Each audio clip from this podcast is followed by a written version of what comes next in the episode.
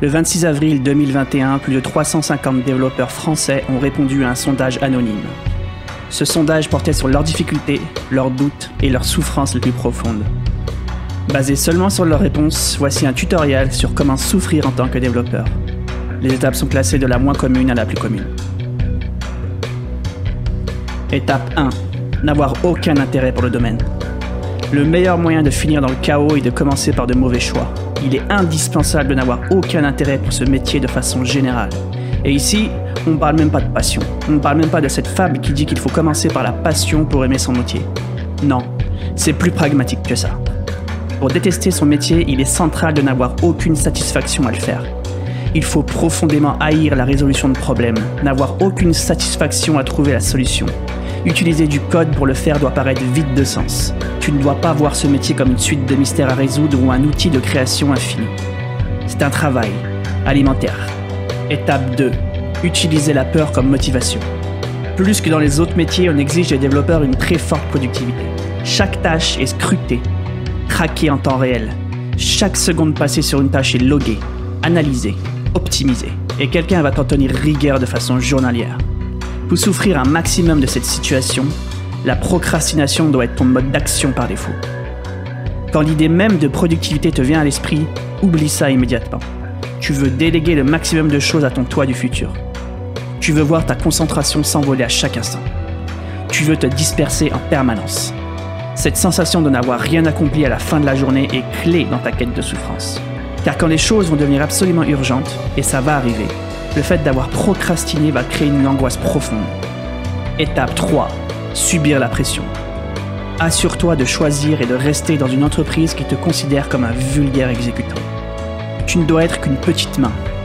Tu veux que des personnes qui ne comprennent rien à ton métier te disent exactement ce que tu dois faire. Si elles peuvent te forcer des deadlines impossibles, c'est parfait. Sinon, applique-toi à faire des estimations impossibles. Tu te mettras tout seul dans une situation de non-retour. L'idée générale, c'est que tu dois subir une pression monstre en permanence. Tout doit être fait dans l'urgence. Tu veux créer le fameux cercle vicieux qui fait fuir tant de développeurs. L'urgence pousse à produire du code sale.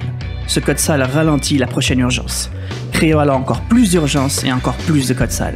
Le cycle se répétant alors de plus en plus violemment, jusqu'à implosion. Étape 4. En faire une affaire personnelle. Assure-toi de ne faire aucune distinction entre toi et ton travail ton ego et ceux des autres doit être au centre de toute discussion technique. Un environnement toxique où tous les coups sont permis. Tu dois faire de chaque bug, de chaque petite remarque, une affaire personnelle. Chaque code review doit devenir un enfer où les égos surdimensionnés se déchaînent sans retenue. Étape 5. Se convaincre de l'imposture. Assure-toi de mesurer ta valeur seulement à travers les yeux des autres. Dans la majorité des travails, la quantité de choses à savoir est d'une grandeur connue. Cette quantité n'évolue que très peu dans le temps. Ton métier, c'est le contraire. Et dans ces conditions, il est important de régulièrement se sentir submergé par toutes ces informations. Essaye d'apprendre absolument tout de ce métier. Pars dans tous les sens, passe d'article en article, de technologie en technologie, essaye de tout savoir et de tout maîtriser. Tu veux profondément ressentir à quel point tu ne sais rien. Puis prends pour divinité les développeurs les plus talentueux et les plus connus dans ton monde. Compare-toi constamment à leurs compétences affichées compare-toi constamment à leur succès affiché. Développe chaque jour un peu plus d'amertume face à ces comparaisons.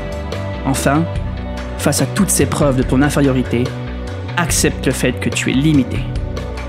Limité dans ton apprentissage, limité dans ce que tu peux faire. Et puisque tu es limité, tu ne devrais même pas essayer. Souscris entièrement à une idée simple. Tu n'es peut-être pas fait pour ce métier. Les autres, c'est pour de faux. Toi, tu es vraiment un imposteur. Peu importe tes succès et ton expérience, quand tu vas échouer quelque part, et ça va arriver, avoir cette idée d'imposteur va vraiment avoir un impact.